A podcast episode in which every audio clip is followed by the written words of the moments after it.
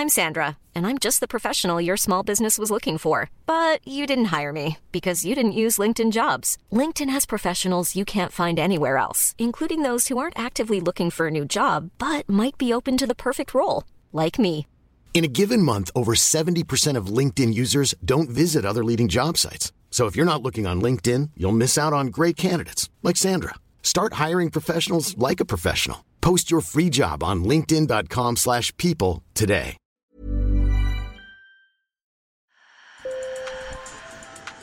Bonjour. Hello. Hola. Marhaba Sur le fil. Le podcast d'actu de l'AFP. Des nouvelles choisies pour vous sur notre fil info. La semaine dernière, la NASA a dévoilé les résultats de sa mission Osiris-Rex, partie en 2016 pour récolter un échantillon de l'astéroïde Bennu. You ready to see the results of the mission? Take a peek. Sur l'écran, on aperçoit des éléments qui ressemblent à des petits bouts de charbon. Bill Nelson, l'administrateur de l'agence spatiale américaine. So the first analysis La première analyse montre des échantillons qui contiennent de l'eau en abondance, sous la forme de minéraux en argile hydratée, et qui contiennent du carbone. Clay minerals and they contain carbon. Et vous pouvez voir le carbone See ici, the carbon sous forme à la fois de minéraux et de molécules organiques. minerals and organic molecules. Dans cet épisode de Sur le fil, je vais vous raconter l'épopée d'Osiris Rex. Cette mission qui a duré 7 ans devrait nous permettre de mieux comprendre la formation de notre planète et même l'origine de la vie sur Terre. Sur le fil.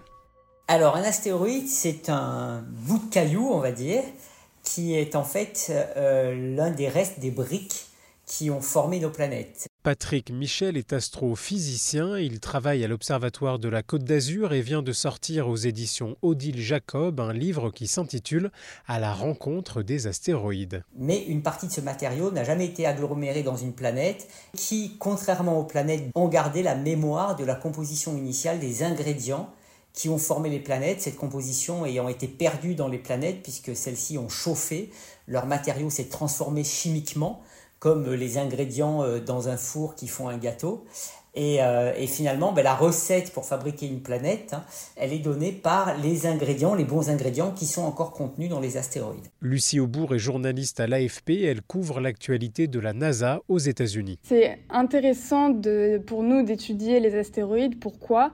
Parce que euh, les astéroïdes euh, ont été formés euh, au moment de la formation du système solaire, il y a plus de 4 milliards d'années, environ 4,5 milliards d'années. Et sur Terre, tout a bougé. Sur Terre, on a la météo, la tectonique des plaques, plein de choses qui ont fait que la Terre a beaucoup changé. Euh, mais les astéroïdes, eux, sont restés en grande partie euh, intacts.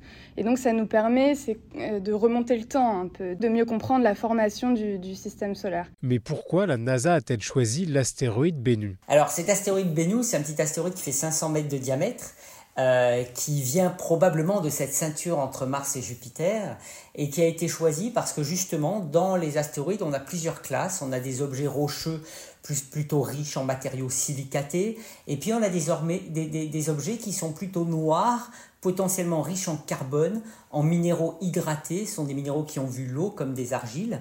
D'ailleurs, on pense que ce sont ces objets qui ont peut-être permis à la vie d'émerger sur Terre, puisqu'à la fin de la formation de la Terre, il y a eu beaucoup d'impacts, et il se pourrait que ces impacts, euh, par ces objets-là, aient apporté les ingrédients qui ont permis à la vie d'émerger sur Terre. Donc en fait, cet objet a vraiment été choisi pour euh, contribuer à répondre à cette question du rôle de ces astéroïdes dans l'émergence de la vie sur Terre, et donc c'est pas étonnant qu'on ait trouvé du carbone et de l'eau, puisque c'est exactement ce qu'on cherchait dans cet astéroïde-là, et c'est pour ça qu'on l'avait choisi. La fusée emportant la sonde Osiris Rex a décollé en 2016. Liftoff of Osiris-Rex. Its seven-year mission to boldly go to the asteroid Bennu and back. Ouais, en fait, les, les, les missions de retour d'échantillons euh, n'ont rien à envier à- aux aventures euh, d'Indiana Jones, parce que euh, ce sont des missions où effectivement on, on part dans le cas d'Osiris Rex en 2016, on a deux ans de voyage, On arrive euh, deux ans après sur un astéroïde dont on sait très peu de choses depuis la Terre et on découvre un nouveau territoire. En octobre 2020, quatre ans après son départ de la Terre, la sonde de la NASA se pose sur l'astéroïde Bennu quelques instants et récupère des échantillons. Trois ans plus tard, cette capsule revient sur Terre dans l'Utah. La capsule qui contient l'échantillon a été éjectée de la sonde et euh, est rentrée dans l'atmosphère à 44 000 km/h, donc très très très vite. Euh, a été freinée par l'atmosphère terrestre, ensuite a été freinée par euh, des parachutes et pouf, est atterri dans le désert. Et ensuite, elle a été rapportée au centre spatial Johnson de Houston, qui est aussi là où il y a des échantillons de roches lunaires. Et là, l'opération d'ouverture de, la capsule a, pu commencer. Euh, une opération très, très longue et très méticuleuse. Patrick Michel, directeur de recherche au CNRS, a travaillé sur la mission Osiris-Rex. Quand les scientifiques ont ouvert la capsule, ils ont trouvé des petits bouts d'astéroïdes qui débordaient du compartiment principal contenant la matière. Sur la base des images du cylindre, quand on l'a retiré du sol, on estime qu'on a 250 grammes, ça serait peut-être plus. Mais déjà, on a beaucoup d'échantillons à l'extérieur qu'on a commencé à récolter et ça prend du temps hein, parce qu'une mission à un milliard de dollars, le moins de petite poussière euh, vaut de l'or.